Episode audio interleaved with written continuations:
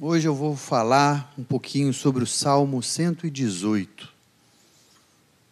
Um salmo de autor desconhecido, mas um salmo muito bonito. Um salmo que me abençoa muito. Vamos orar primeiro? Senhor, obrigado pela tua palavra. Obrigado por que já fizemos até agora. Louvamos o teu nome. Engrandecemos a ti Agora, Pai, prepara os nossos corações, o meu também, para que eu receba da tua palavra, uma porção da tua palavra, um banquete que é preparado para nós, que a gente possa sair alimentado em nome de Jesus. Amém. Amém. Aleluia.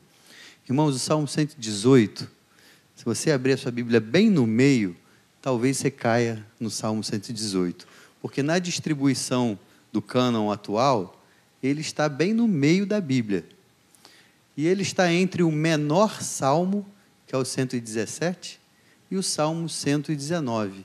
Isso é só curiosidade, isso não, não tem nada de teologia nisso, mas é um salmo muito bonito, irmãos. É um salmo que provavelmente os estudiosos falam que quando Jesus estava entrando no domingo de Ramos, que as pessoas estavam jogando as folhas, esse era o salmo que o povo estava cantando para Jesus. Outros estudiosos dizem que esse salmo foi o salmo que Jesus cantou na Páscoa, na última ceia, porque tradicionalmente é um cântico, os salmos, irmãos, é como se fosse o inário da igreja de hoje, né? Igrejas mais tradicionais têm o inário, onde você canta a música que está no, no inário.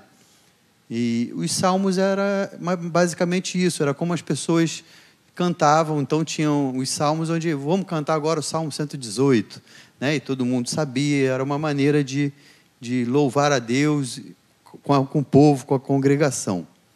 Então esse salmo tem isso de especial, a gente não pode afirmar que realmente Jesus cantou esse salmo quando fala assim, tendo ceiado, deu graças, cantou um louvor e dali ele foi para o Getsemane. Alguns estudiosos dizem que provavelmente esse tenha sido o salmo que Jesus cantou. E esse salmo começa, irmãos, com um convite. Um convite para adoração. É o salmo, o versículo que a gente leu aqui quando a gente começou. Deem graças ao Senhor, porque Ele é bom e a sua misericórdia dura para sempre. Eu não sei como é que você entrou aqui hoje. Hoje o tema da minha mensagem, que é importante a gente ter isso até para didaticamente nos ajudar, é persevere um pouco mais.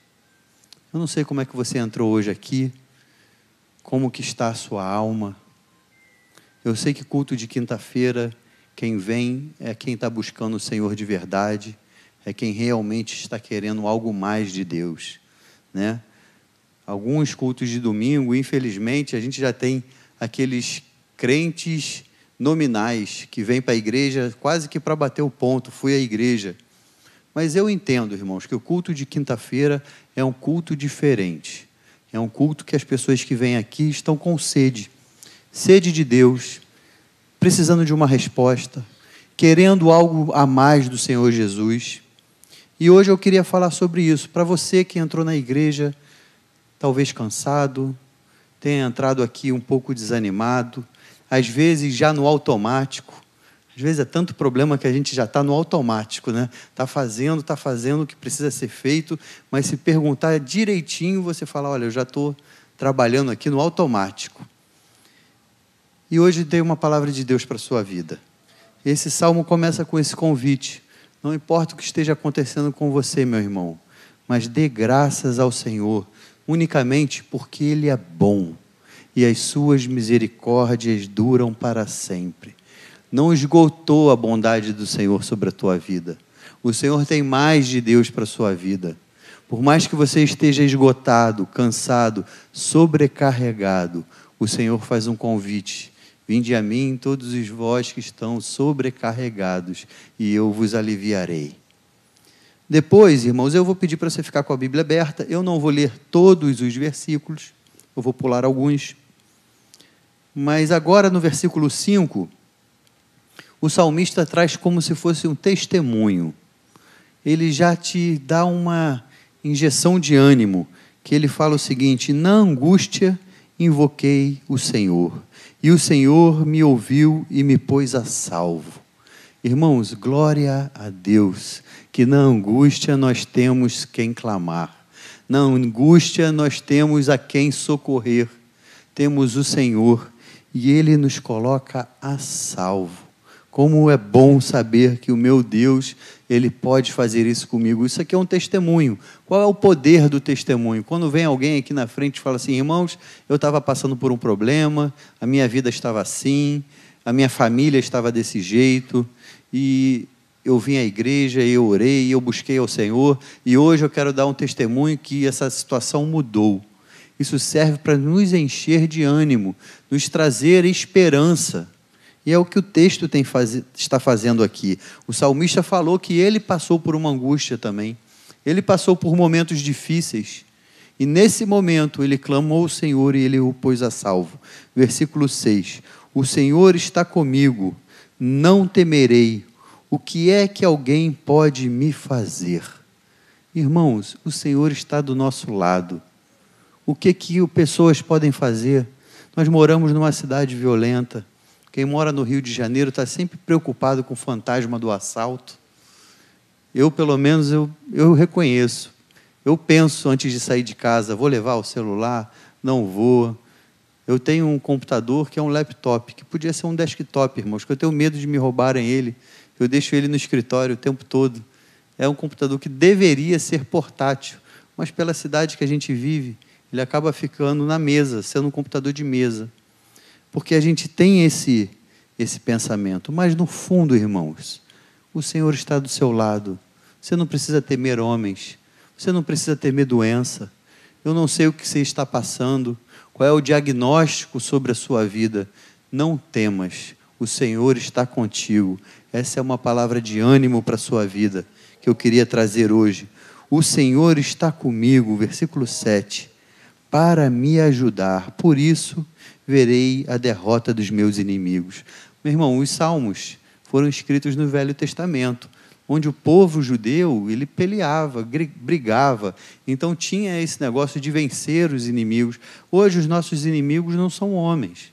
A Bíblia diz que a nossa briga não é contra carne nem sangue, mas contra todo espírito, potestade. Então, irmãos, nós entendemos aqui que se o Senhor está contigo, não há mal nenhum que possa chegar na sua casa. Não há encantamento, feitiço, nem nada que possa te tirar do centro da vontade de Deus. Ande com o Senhor, agarre na mão do Senhor e Ele vai te ajudar. Depois, do versículo 8 em diante, ele vem fazendo algumas afirmações, irmãos. Melhor é buscar refúgio no Senhor do que confiar em homens. Melhor é buscar refúgio no Senhor do que confiar em príncipes. Talvez você tire a palavra príncipe aqui e ponha no trabalho, ou no meu chefe, em alguém poderoso, que você às vezes acha que ali está a sua estabilidade, ali está o seu socorro. Saiba, meu irmão, o nosso socorro vem de um lugar só, do Senhor. Por isso que nós temos que ter essa convicção porque outras coisas podem ser, podem nos decepcionar. Pessoas podem nos decepcionar. Parentes podem nos decepcionar. Normalmente, pessoas que nós mais amamos, que depositamos confianças, é que podem nos decepcionar. Mas o Senhor nunca vai te decepcionar. Ele nunca vai te julgar. Você sempre pode dobrar o seu joelho, orar ao Senhor e falar: socorro, meu Pai, me ajuda nessa situação, nesse problema, nessa enfermidade, nessa luta que eu estou passando. Me ajuda, Senhor. E agora, do, do 10 em diante, o salmista ele vem trazendo um pouco da sua dor.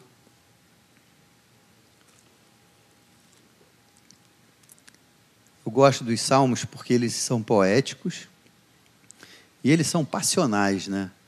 ele tem esse, essa coisa assim, como da poesia mesmo, ou da música, né, que ele é intenso. Aqui ele começa a dizer: Todas as nações me cercaram.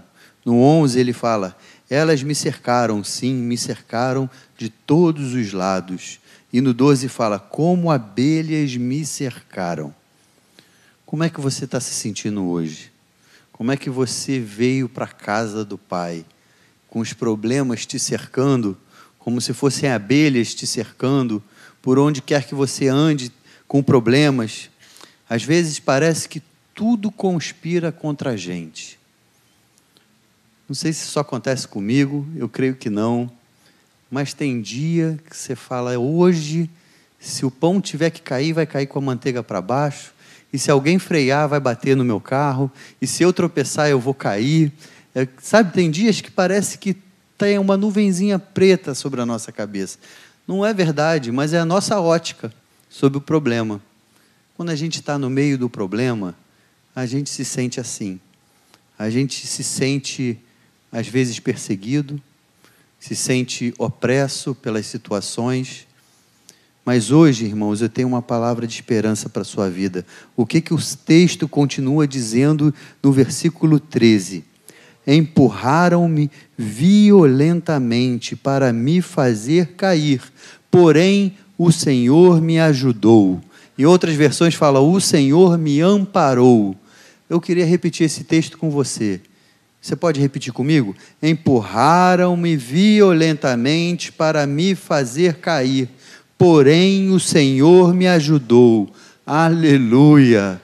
Não importa a situação, o problema que tenha te empurrado, o Senhor está aqui hoje para te amparar. O Senhor é minha força e o meu cântico, porque ele me salvou. Irmãos, a salvação é o que temos de mais importante na nossa vida, meu irmão.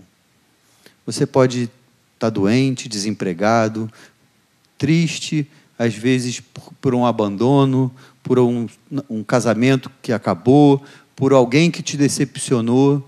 Isso são coisas passageiras, porque com o Senhor Jesus a nossa vitória é garantida, porque é a salvação, essa é a nossa alegria. Todos os outros problemas são passageiros. Eu não quero diminuir o seu problema, eu não quero diminuir o seu drama, o, seu, o que você tem passado, mas eu queria te ajudar a colocá-lo na perspectiva certa. O que, que é isso perante a eternidade? Sabe, irmãos, essa frase às vezes, quando eu ouço, eu ouço quando eu estou com um problema. Eu ouço da minha mãe. E eu fico com raiva quando eu ouço porque eu estou no meio do problema, ela fala, meu filho, o que, que isso significa diante da eternidade? Mas na hora que você está passando o problema, você está de olho no seu problema. E aquilo parece tão grande que não há um outro dia, não há esperança, porque aquilo acaba tomando a sua perspectiva, o seu olhar. Hoje eu queria te convidar a olhar para o céu, não olhar para baixo, olhar para cima da onde vem o seu socorro, da onde está o seu Salvador. E sim, para que a gente pudesse olhar com a perspectiva certa, a perspectiva do céu sobre os nossos problemas. Irmãos, a nossa força vem do Senhor. A nossa alegria vem do Senhor. Porque quando eu falo assim, e o meu cântico, porque canta quem está feliz.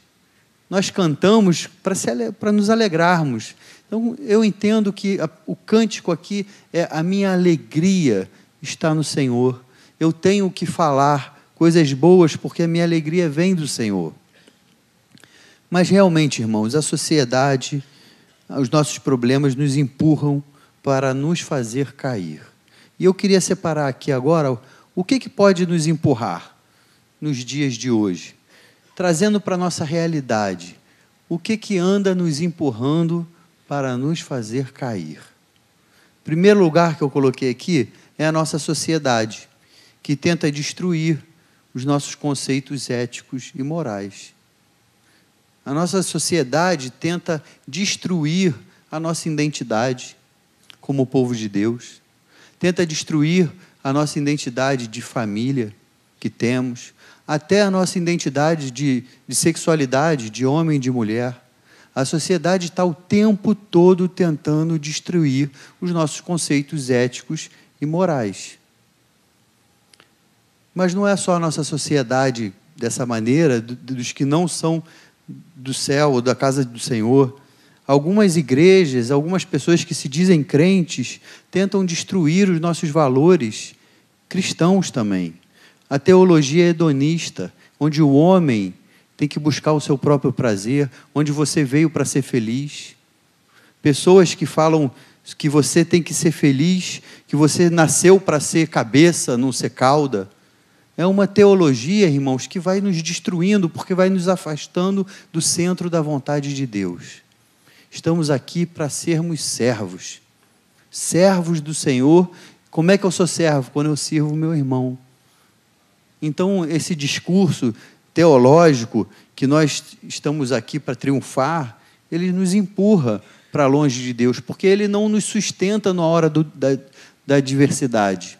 Quando eu passo por um problema, esse discurso ele não se sustenta.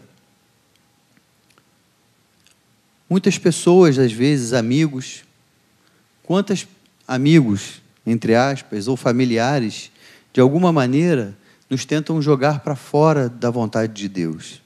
Quando eu me converti, irmãos, eu virei chacota de alguns amigos, porque eu mudei os meus hábitos. Na verdade, eles acabaram indo embora, ficou um só. E hoje eu tenho a alegria dele ser membro da Maranata. Glória a Deus.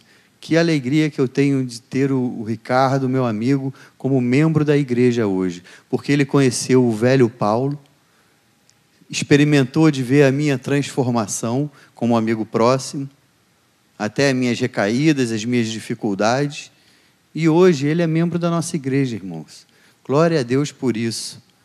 Mas muitas pessoas tentam nos afastar ou tirar a nossa alegria, a nossa esperança, quando fala assim: isso não vai dar certo. Para de tentar. Você não vai conseguir. São pessoas próximas de nós que de alguma maneira nos empurram para que a gente caia. O que mais pode me empurrar para eu fazer cair, me fazer cair? Irmãos, esse para mim é o pior de todos. Os meus próprios desejos. Sabe quem é meu pior inimigo? Eu mesmo.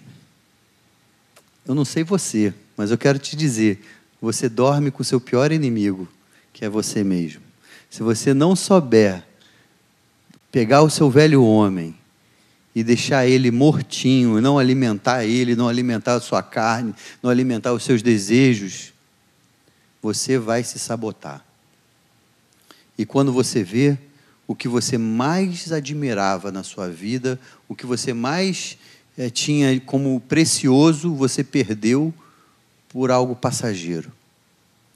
Mas Satanás também, aqui na minha lista, de última coisa que me empurra, é o nosso inimigo, o inimigo da nossa alma. Ele quer me fazer errar o caminho, ele quer me fazer não chegar no céu. E ele não tem como me obrigar a pecar, mas ele pode nos sugestionar. Quem viu o desenho animado da época do Tom e Jerry, que aparecia o anjinho e o diabinho no ombro, e ele ficava falando: vai lá, arruma confusão. É exatamente isso. Ele não pode te obrigar a fazer nada, mas ele pode ficar te sugestionando. Você vai deixar isso passar assim? Fulano falou contigo desse jeito? Você não vai dar uma resposta?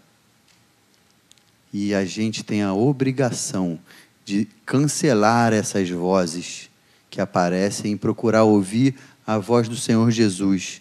Essa sim pode me ajudar. O que eu quero trazer para vocês hoje é uma palavra simples: persevere.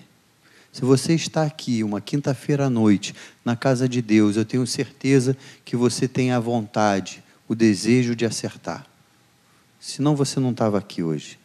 Eu quero dizer para você, irmãos, persevere, não desista da luta, continue lutando, continue perseverando, que Deus vai honrar essa sua postura. No versículo 5, ele fala de novo: Na angústia invoquei ao Senhor, e o Senhor me ouviu e me pôs a salvo. O Senhor está comigo, não temerei. No 7, o Senhor está comigo para me ajudar.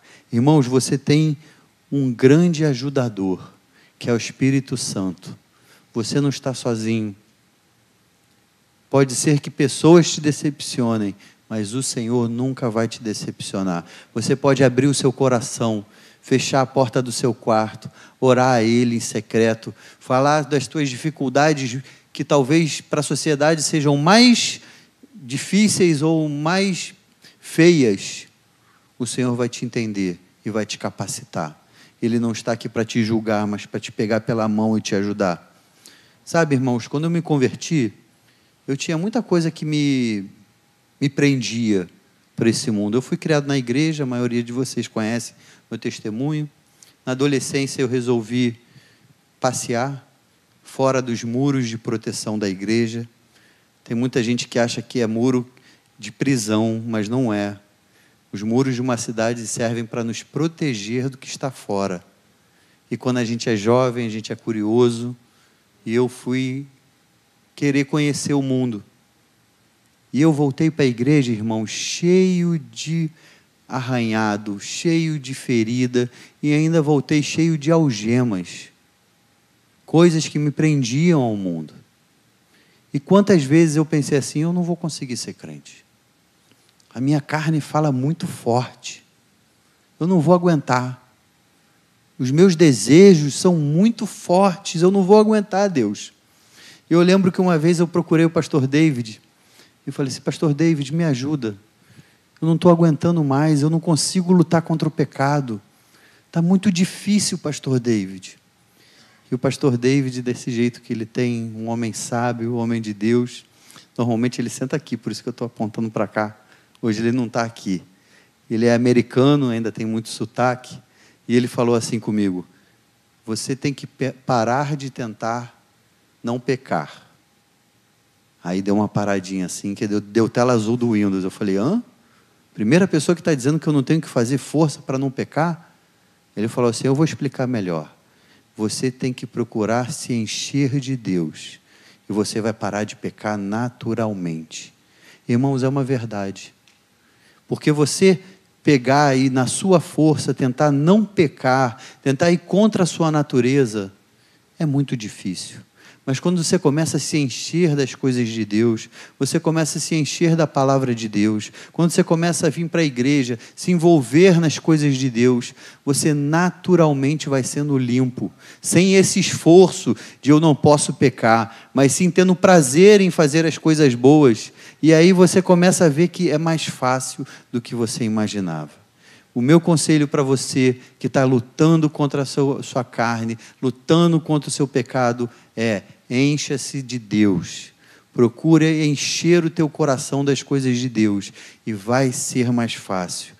Eu lembro que eu tinha muito essa dificuldade e eu chegava na igreja e falava assim: Senhor, a tua porcaria chegou porque eu me sentia uma porcaria. Quantas vezes a gente vem para a casa de Deus e fala assim: eu não sou digno de louvar a Deus, de levantar a mão, de orar.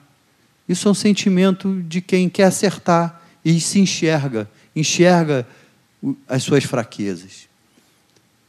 E volte e meia eu ainda falo isso, porque ficou, para mim, assim, é, é, forte chegar às vezes e falar: Senhor, a tua porcaria chegou. Só que Ele nos usa da maneira que Ele quer. Não é porque eu sou bom, irmãos, é porque eu estou disponível para o Senhor.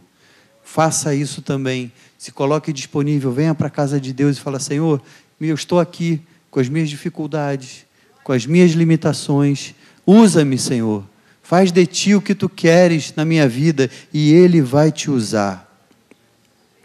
Quando a gente está passando por um problema, irmãos, parece que aquilo nunca vai acabar.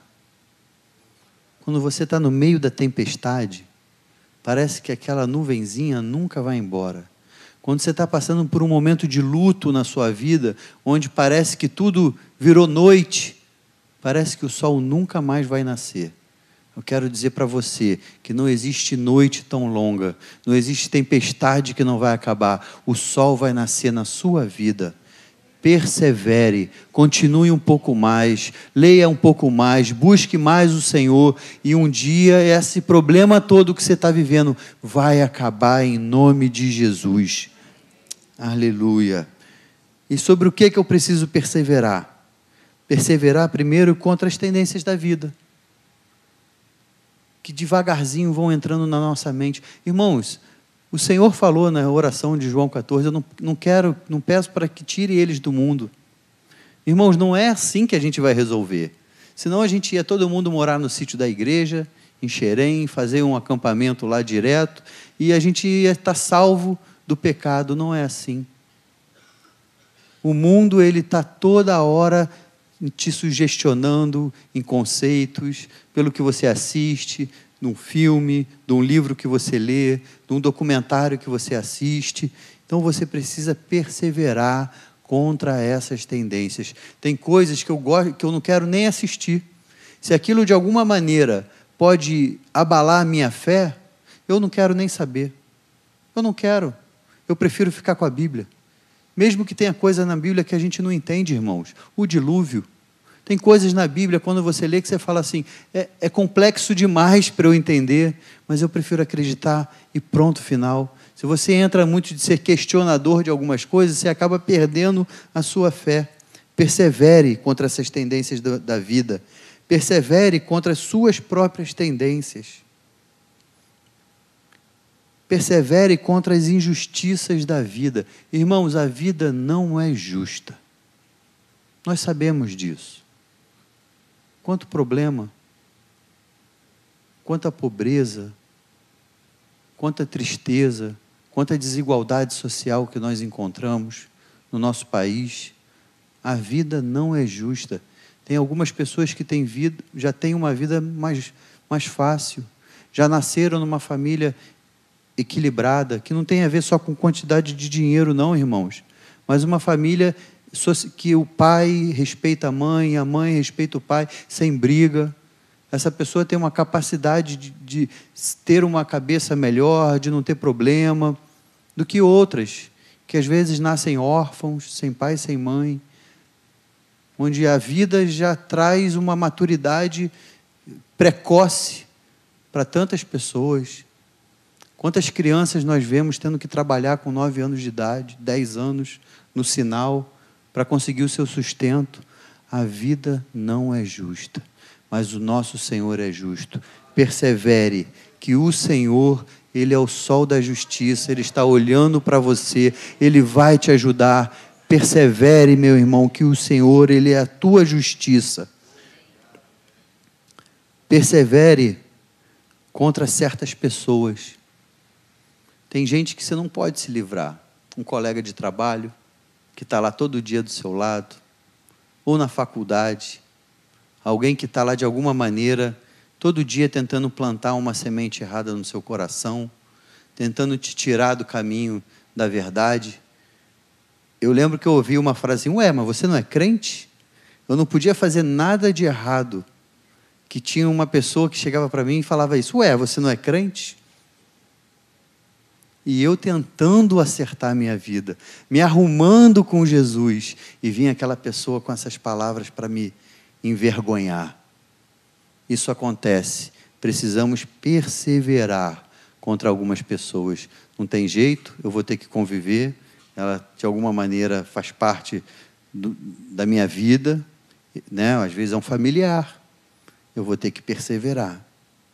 E isso não significa brigar, não, irmãos. É pelo contrário, ser o bom perfume de Cristo. É agir de uma maneira que ele não agiria com você. Porque o nosso padrão é a Bíblia. É 70 vezes 7, é perdoar, é caminhar a segunda milha. É entender que se ele fala dessa maneira contigo, talvez ele não conheça a verdade. Por isso ele age assim. Precisamos perseverar também, irmãos, contra o nosso maior inimigo, o maligno que, que quer a nossa alma.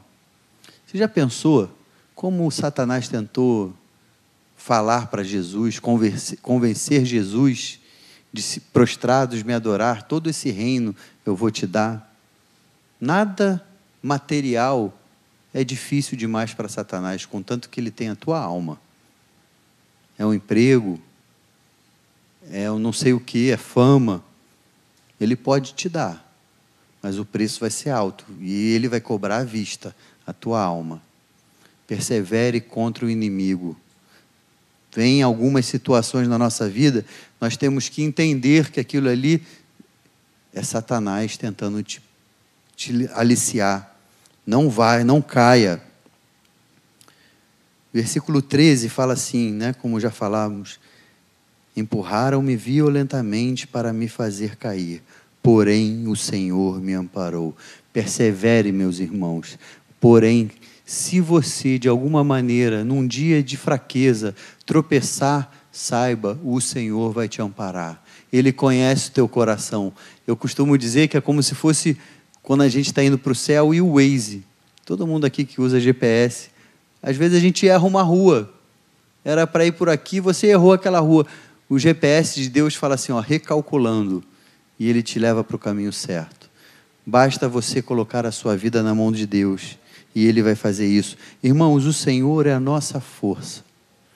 Em Isaías 40, versículo 29 em diante, ele fala assim, ó: Ele fortalece o cansado e multiplica as forças a quem não tem nenhum vigor. Talvez você fale assim, pastor, sou eu. Eu cheguei na igreja hoje me arrastando, cansado, desanimado. Saiba, o nosso Senhor, ele fortalece o cansado e ele multiplica as forças daquele que não tem nenhum vigor. Os jovens se cansam e se fatigam, os moços de exaustos caem mas o que esperam no Senhor renovarão as suas forças, sobem com asas como de águia, correrão e não se cansarão, caminharão e não se fatigarão. Irmãos, sabe o que eu vejo aqui? Correr e não se cansar, caminhar e não ficar cansado também, né? Algumas coisas na nossa vida a gente tem que correr. Melo, tem coisa na tua vida, Figs, tem coisa na tua vida que você vai ter que correr para acertar. Quando o Senhor traz aquilo para o teu coração, Ele sonda o nosso coração e você descobre, por exemplo, você magoou um amigo, corre para acertar. Não fala assim, ah não, quando eu encontrar ele de novo, corre para acertar. Faz a tua parte. Até porque não adianta a gente vir na casa de Deus, adorar, levantar a mão, louvar a Deus, se eu sei que tem alguém que está triste comigo. Se o Espírito Santo está trazendo no teu coração alguém que porventura está triste contigo, não é que você magoou ele, é que você, que ele está triste contigo. Faça o pacto dessa semana não acabar sem que você procure ele, dê uma ligação e fala, meu irmão, você me perdoa. Se eu de alguma maneira te magoei, me perdoa. Deus vai te honrar nessa postura. Agora, algumas coisas, se eu não tenho que correr e eu não vou cansar, se eu tenho que caminhar, por que, que o texto fala de correr e caminhar? Porque tem problemas, irmãos, que nós vamos ter que ter mais paciência. A gente vai ter que caminhar. Às vezes é um filho, filho rebelde em casa, é um cônjuge que não aceitou o Senhor Jesus ainda, e não adianta você querer para encucar isso na cabeça dessa pessoa. Você vai ter que caminhar. Às vezes é uma doença física que você tem, e enquanto Deus não te cura, você vai ter que caminhar com ela. Mas Deus vai te dar força para você não ficar cansado. Existem promessas na Bíblia para mim e para você.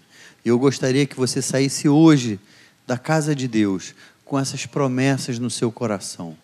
Porque quando a gente está triste, quando a gente está desanimado, o que nos traz esperança é a palavra de Deus. É a Bíblia, irmãos, que tem certeza, porque tem vezes que não é o que eu estou sentindo. Ou isso só acontece comigo, tem vezes que eu vou orar, parece que o céu é de bronze, que o Senhor não está querendo falar comigo.